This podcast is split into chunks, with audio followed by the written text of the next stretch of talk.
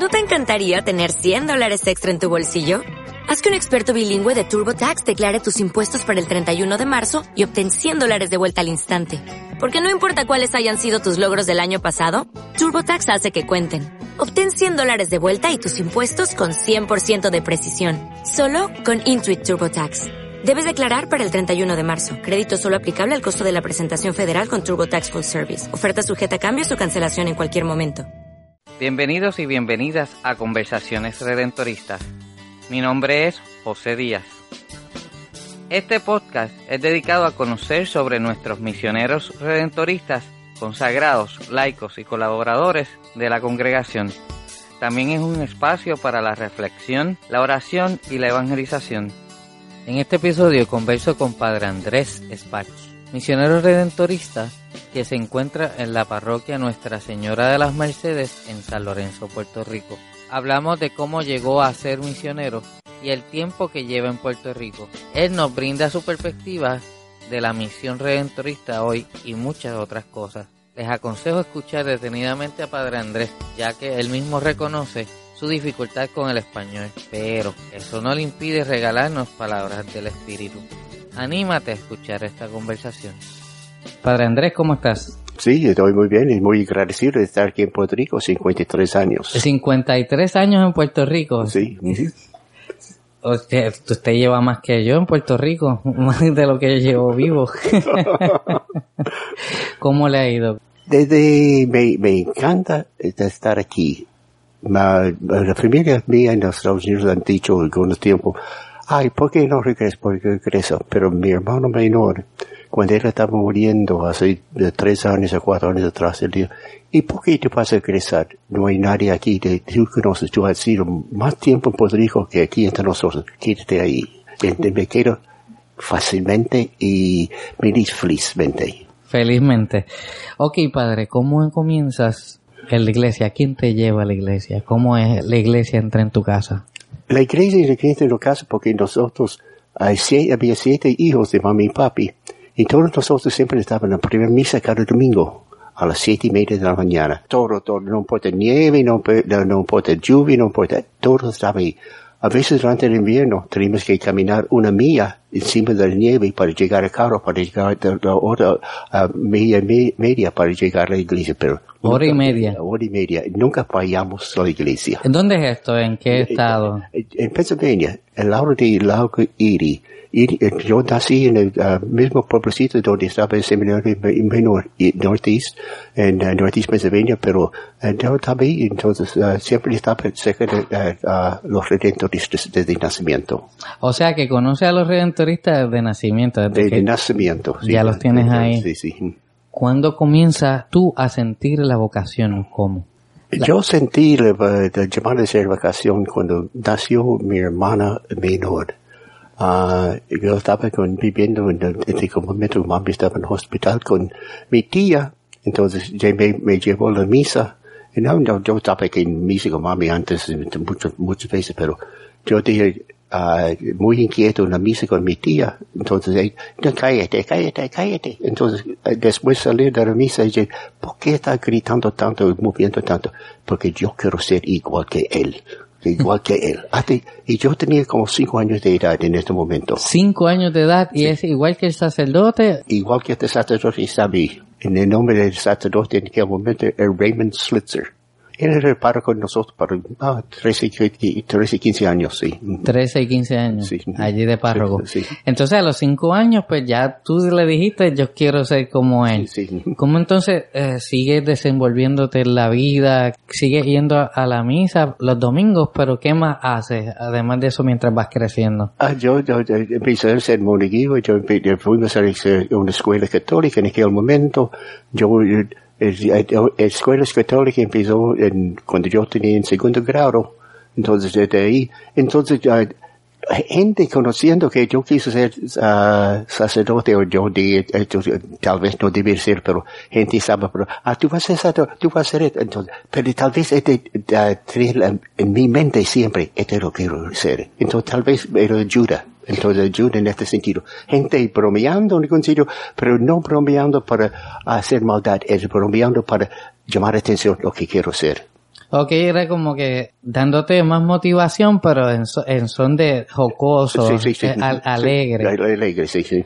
Todo el mundo lo conoce como Padre Andrés. Su nombre, Mi, Cor- mi nombre es Harold Andrew. Entonces, cuando yo llegué a Puerto Rico en eh, 6 de junio de 50 63, ellos dijeron, ¿qué nombre quieres hacer? Yo dije, Andrés, porque es mi segundo nombre. Entonces, no me gusta Araldo. Entonces, Andrés mucho mejor. Entonces, Araldo en español suena así. ¿no? No.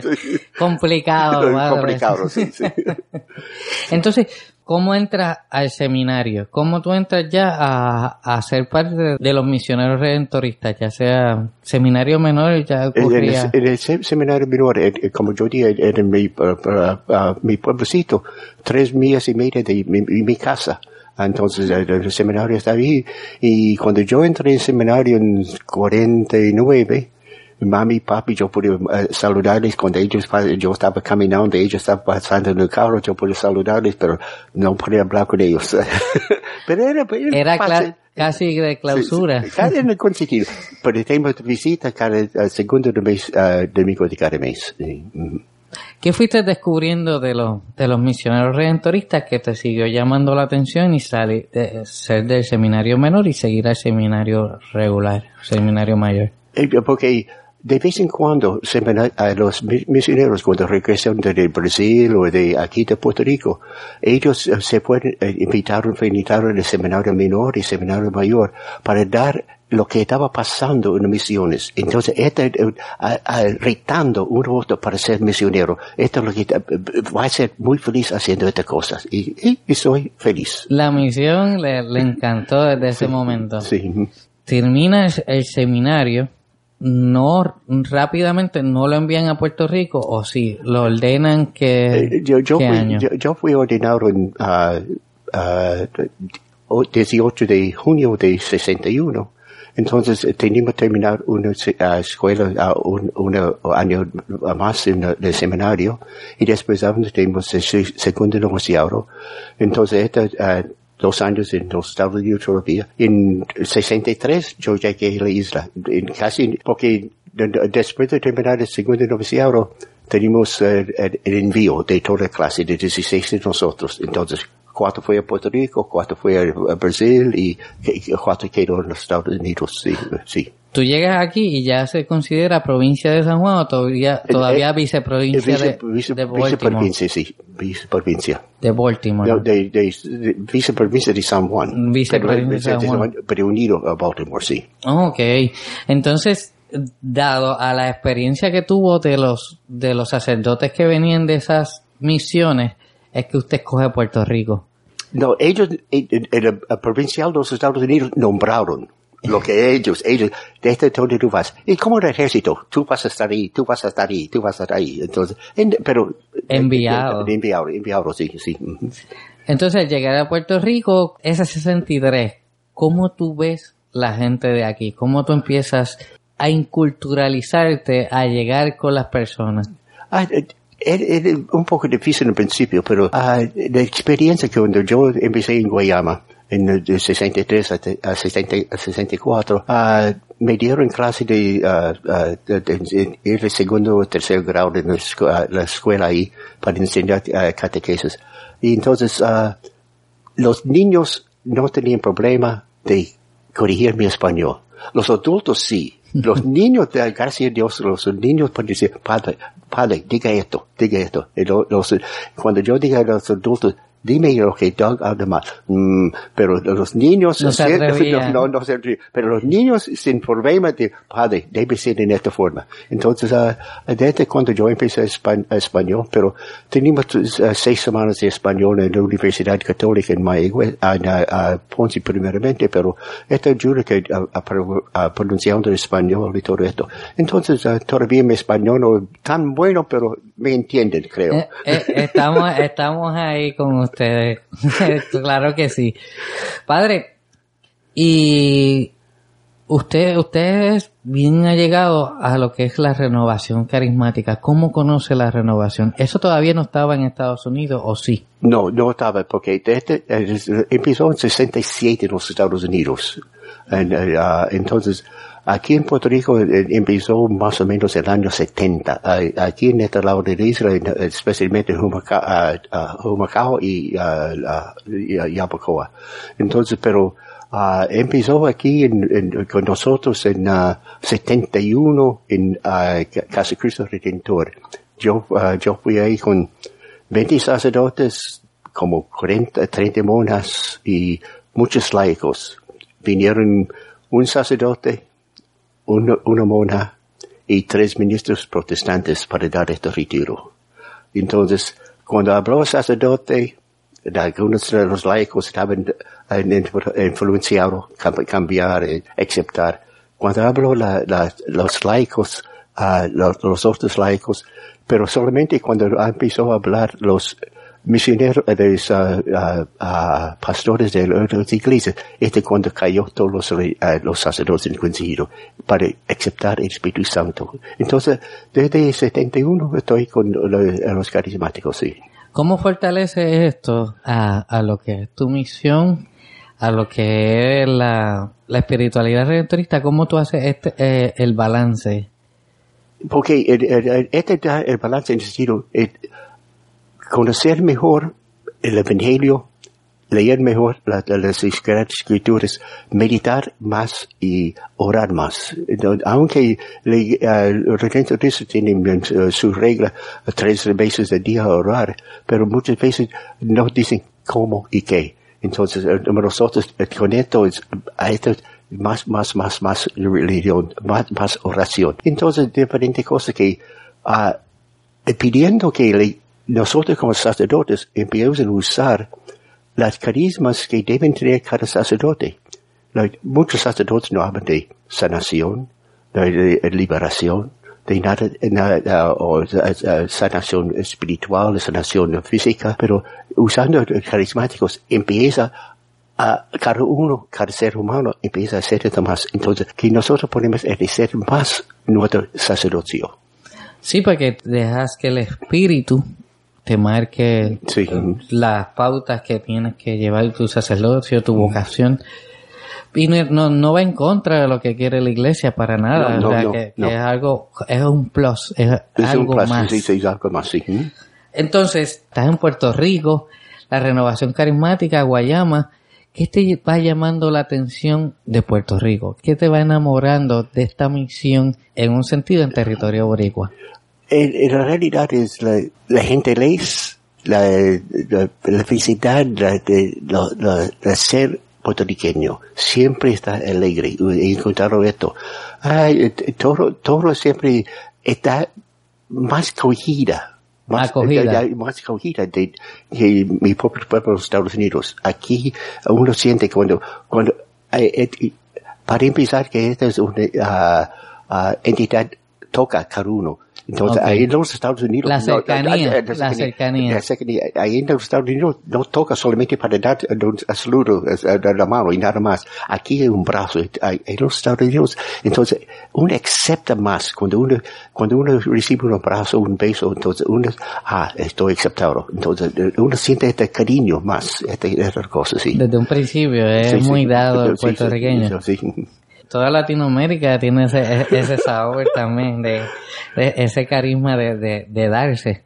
Usted, usted ahora mismo está en San Lorenzo, Puerto Rico. Sí. ¿Cómo le va ahí en San Lorenzo? Es mi pueblo. Yo llegué a, a- a San Lorenzo hace 50, 45 años trabajando aquí en el, Caribe. Entonces siempre gente me pregunta, ¿cuándo van a venir? Yo de, pues solamente por ir cuando mis ah, superiores me manda. Entonces ah, hace de, de, de 1900, ah, 2008 me mandaron aquí. Entonces me gusta y me encanta estar aquí. El pueblo bien cogido, siempre está aquí nosotros aquí. Entonces ah, gente, gente le, le gusta. Y yo recuerdo llegando aquí un, un joven, no un jovencito, un no, uh, fr- franciscano, el nombre de él, él me dijo, ah, bienvenido padre, voy a decirte en tres o cuatro días si vas a aceptable o no. Entonces, si te van a aceptar o no. Entonces él dijo después, en tres días, padre, bienvenido, quédate con nosotros. que esa acogida está entre te aceptan en San Lorenzo en tres días. en tres días es que sabes que si te aceptaron o no. sí, sí.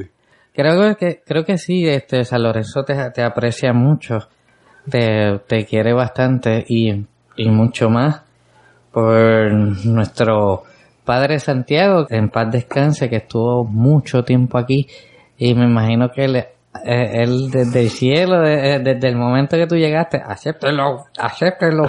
Sí. Una de las iniciativas del podcast era en algún momento poderlo entrevistar a él, pero se fue antes de que tuviera todo el equipo. Padre Santiago te acogió aquí. Te enseñó mu- muchas cosas que la gente hace y aprecia de, de un sacerdote aquí. Sí, ¿cierto? sí, sí. ujú. ¿Qué nos puedes decir un poco? Quizás en algún momento yo tendré que hacer algo, algo especial y reunir gente que hable de Padre Santiago, un buen misionero, enamorado siempre de, de la Santa Eucaristía en, en la adoración. ¿Qué tú puedes decir un poco de, de, de nuestro hermano que lo tuviste muy de cerca? Ah, Padre Santiago me ayudó a, a visitar más el Santísimo. El, el el, el labro del Santísimo tenía la puerta abri- abriendo al Santo, a- directamente a- a- En la capilla de la parroquia. En la capilla de, de la- de los otros. Él tenía una puerta y empieza abrir. El, el, cuarto mío estaba otro lado del vacío. Entonces, era, nosotros dos eran dos más cerca de la capilla. Entonces él dijo, Padre, cada vez que tú, pas- tú pasas, eh, sube la escalera, ponga tu cabeza en la puerta diciendo, adiós, adiós Señor, te disfruto, te amo. Entonces, entonces, esta es buena costumbre, entonces, eh, uno cercanía más, no solamente uno sepa que tiene que amar a Cristo, pero es una cercanía tan, uno está pasando, eh, voy a decir adiós. Igual que muchos hacen una, una señal de cruz cuando pasan frente a la iglesia o le levantan su sombrero cualquier, pero es la cercanía más. Entonces, esto ayuda a conocer que Cristo está presente en, este momento. Sí, hacerlo presente Sí, en nuestras sí, vidas, sí. hacerlo real, hacer presente y una realidad viva eh, que está todo, todo el día, en todo momento, en cada segundo, que vale la pena decir, Jesús, Mm. te doy gracias. Jesús, estás conmigo. Eso que te mostró Padre Santiago en, su- en sus últimos tiempos aquí en San Lorenzo. Ah, Sí, sí. Eh, porque eh, era bueno para ver Padre Santiago en los últimos, últimos meses, cuando él estaba ca- caminando de, de- de su, su- de pa- pasillo arriba ah, con su andor. Él, llegando lentamente del ascensor a la capilla, pasó su, su cuarto, la capilla primero, y después a, a su cuarto. Entonces dijo, ¿por qué? Él el primero, yo segundo. Entonces, esta es la- entonces siguiendo esto, es bien importante, sí. Y eso es lo que va marcando Sí, sí, tu vida a- hacia el amor de, de- de la Eucaristía. Padre, una de las cosas que, que siempre se pregunta en este podcast, usted, Padre Andrés Espach, ¿cómo ve la misión redentorista hoy? Ah, la misma, la misma ah, la misión de hoy es de más o menos igual que hemos siempre, predicando a los pobres. Predicando, pero eh, alguna gente que creen que lo- los pobres solamente los que no tienen nada. Yo encuentro que hay muchas personas que tienen toda la riqueza, pero no tienen Dios. Entonces, estos son pobres, en, re- re- en- en- Realidad. son po- pobres, pero no tienen Dios en sus vidas. Entonces, ah, esta es una lucha hoy más que nunca en este momento, creo. Estamos pidiendo aquí, no solamente aquí en Puerto Rico, en, muchos pa- países del, mundo, estamos pidiendo a jóvenes. Entonces, los jóvenes, la riqueza. Entonces, esta es la que no tenemos que enfocar más. Buscar a los jóvenes, buscar a los jóvenes. Entonces, tal vez este eh, debe ser la misión más grande en este momento de los redentores. Buscar a los jóvenes en acoger a ellos, como eh, no solamente formación, ayudas en la misión de hacer algo. Si no hacen nada, entonces es- puede ser cualquier otra cosa. Ah, bienvenido, pero no tiene nada que hacer. Entonces, cuando uno no tiene nada que hacer, no quiere seguir trabajando, no quiere hacer nada. Claro, eh, estoy con usted, crear espacios en donde ellos se sientan conforme a la misión, que tengan un protagonismo en esa misión y a eso es donde usted eh, nos indica que de dónde ir. Eh, al joven, busquémoslo, démosle ese espacio, quizás rompamos alguna que otra, eh, no norma que tenga que ver con la iglesia, sino alguna restricción que no los deje entrar. Ah, sí, alguna Sí. restricción que no les da la acogida. Dejarle a la gente que, que piense en dónde yo puedo darle cabida a un joven que quizás venga a aprender que se puede equivocar, que se puede equivocar, pero que esté más cerca de Dios, que tenga esa experiencia de Dios. Sí, sí, es verdad. Entonces, eh, recientemente tuvimos una misa aquí de jóvenes. En, ah, eh, hemos tenido dos misas. Y cuando ve a los jóvenes trabajando en esta misa, predicando, no predicando, pero sirviendo de la, de la misa, bailando, proclamando la palabra, dando la comunión, la gente, alguna gente mayor dijeron, yo recibí comunión de manos de los jóvenes con mucha más reverencia de otros adultos que dan la comunión. Ellos estaban dando este cuerpo de Cristo a mí. Entonces, eh, uno, uno joven dio a su, su papá, entonces, ah, era tan bueno dando comunión a mi papá. Increíble. Sí, increíble. Entonces, ella estaba casi llorando para decir, ahora, eh, él me trajo, eh, ayudó a mí a hacer la comunión y ahora estoy dando comunión a él. Entonces, en este sentido, una la mentalidad de jóvenes hay que buscar. Entonces, eh, la- la- muchas veces dijimos, tú haces esto, tú haces esto, pero ¿qué es que los jóvenes quieren hacer? Esta es la cosa importante. Tenemos que hacer preguntas a los jóvenes. ¿Qué, qué, qué tú puedes ofrecer a la iglesia? Sí, porque le damos papeles secundarios de vez en cuando y así a veces estamos conformes. Y, Sí, sí, pero cuando le das esa, esa cercanía, esa, esa parte principal de alguna manera, ellos lo agradecen. Ellos de alguna, de alguna forma no tienen la misma solemnidad que tú y que yo. Sí, sí. Aquellos que escuchan, ellos no, no tienen eso que tú has aprendido por mucho tiempo y quizás no lo van a aprender que tú se lo digas de momento, así que ellos tienen que vivirlo. Todas estas cosas tecnológicas, todos estos artefactos tecnológicos le dan experiencia. Vamos a dar la experiencia de Dios, vamos a dar la experiencia de la iglesia, vamos a dar la experiencia del Espíritu. Pero es eso, es que ellos toquen, prueben y, ve- y van a ver. Sí, verdad. Ujú. Ahora bien, padre, si tú le pudieras dar un consejo a aquel que en estos momentos, de alguna manera vocacional, el sacerdocio, para la vida religiosa, para laico, pero si tú le puedes dar un consejo a alguien que quiere ser misionero redentorista de alguna de estas vocaciones, ¿qué le diría?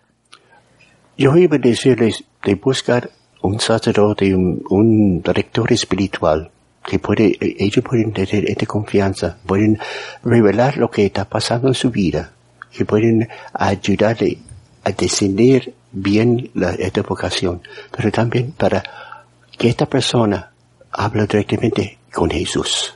Y para tener esa cercanía de Jesús, Señor, ¿qué es que tú quieres que haga en mi vida? Y buscar eh, eh, muchas, eh, muchas veces de comulgar, comulgar para eh, cuando eh, Cristo está dentro de hablar con él. No solamente ah, porque en esta cercanía, cuando Cristo está dentro, entonces uno habla realmente lo que está en su corazón, entonces ellos van a sentir esta cercanía, entonces van a, esto es lo que quiero hacer, entonces van a tener más seguridad que Cristo hablando directamente de ellos, ser, ser, ser sacerdote, vida religiosa o también para el matrimonio. Es lo mismo, lo mismo. Porque ellos, cuando Cristo está dentro, ellos, pueden hablar con él más frecuentemente, más cariñosamente. Más íntimamente es la cercanía con Dios y esa persona que te aconseje, ese sacerdote, ese religioso religiosa que pueda llevarte a que tengas más claro cuál es el plan de Dios. Todos somos parte del plan Sí, de sí, Dios. sí, sí, sí. Y ese algo es donde Jesús está llamando. Sí, sí. Es donde Jesús pone a los redentoristas a enamorarte de la misión, a escuchar sobre los espacios misioneros que tienen, los espacios de servicio. Y eso es lo que siempre ha motivado, por lo menos a mi persona, a mí me ha motivado mucho de los redentoristas. También, sí, Y estoy consciente de que uno de los que más espacio eh, me ha dado eres tú que siempre tenía una locura en la cabeza y recuerdo muy bien el día que, que se hizo con confirmación que se hizo a través de comité que se encarga de, de la confirmación de los 14, a- a- de los 15 años en adelante. Y se hizo un día, confírmate en familia. Y fueron los jóvenes de confirmación con su familia. El momento en donde ellos se levantaron a visitar el Santísimo en familia, Ah, sí, sí, sí. eso para mí fue transformador. Sí, sí. Y eso fue idea, idea tuya, idea de pararte con el, con el diácono Javier Lebrón Sí, sí. y que la gente viniera. ¿Qué puedes explicar de cómo tuviste ese momento? Yo lo tengo así como una fotografía increíble en mi mente. Co- eh, No, eh, a veces viene una eh, inspiración de hacer algo, algo diferente. Entonces, para llamar la atención. Y yo, yo recuerdo este, cuando la familia y lo confirmando, lo que va a ser confirmado con mami y papi y tal vez otros miembros de la familia vinieron para tocar el, el- custodio donde Cristo estaba dentro. Y era silencioso. Y uno puede sentir la oración. Uno puede sentir que ellos estaban tan secos de Cristo en este momento como familia que ojalá que cada familia pudiera tener esta experiencia para ser esta cercanía juntos, pero Muchos no, no, no van a la iglesia juntos, muchos no van en este, que- en, en este sentido para recibir esta gracia del Señor. Él está esperando. Nosotros tenemos que romper esto de, de Él espera que nosotros debemos ir y Él para co- comarnos con sus bendiciones. Debemos de ir a donde Sí. Jesús porque Él nos está esperando y Sí. tiene buenas bendiciones para la familia Sí, entera. sí, ujú. Padre, entonces, ore por nosotros. Así, eh, eh, lo que nos queda es que ore por nosotros. Le agradezco estar aquí. Este, así que una oración que pueda hacer desde San Lorenzo, Puerto Rico. Señor, en este momento, tú sabes lo que está aquí en Puerto Rico, tú sabes lo que necesitamos aquí en San Lorenzo. Estamos tratando de formar familia. Que esta iglesia de San Las Mercedes aquí, con tre- sus once capillas, es una sola, una sola iglesia, una sola familia, es una sola en- entidad. No- tenemos que tener esto no solamente en nuestra parroquia, todas las parroquias aquí en Puerto Rico deben tener lo mismo, todas las parroquias en, donde quiera en el mundo deben tener entidad, deben amar su parroquia. No, si no le gusta nada aquí, no deben ir otra, deben averiguar lo que está pasando, deben ayudar a esta gente, deben, de- este, este es su familia, este es su hermano, su hermana, como Cristo ha dicho a nosotros en el Evangelio, estos son mis discípulos, son mis hermanos, mis hermanas y mi mamá. Entonces, esto, nosotros debemos tener esta confianza de ayudar a cada una de la familia. Entonces, este, el Señor, en este momento, te pedimos para cada familia, cada persona en, en nuestra iglesia, sean este miembro, el hermano y hermana de cada ser humano, y buscamos la paz, el amor y la, la justi- justicia entre nosotros como familia de, de- de todo el mundo va a ser mucho mejor para esto. Esto lo pedimos por Cristo nuestro Señor. Amén. Gracias, Padre, por estar con nosotros.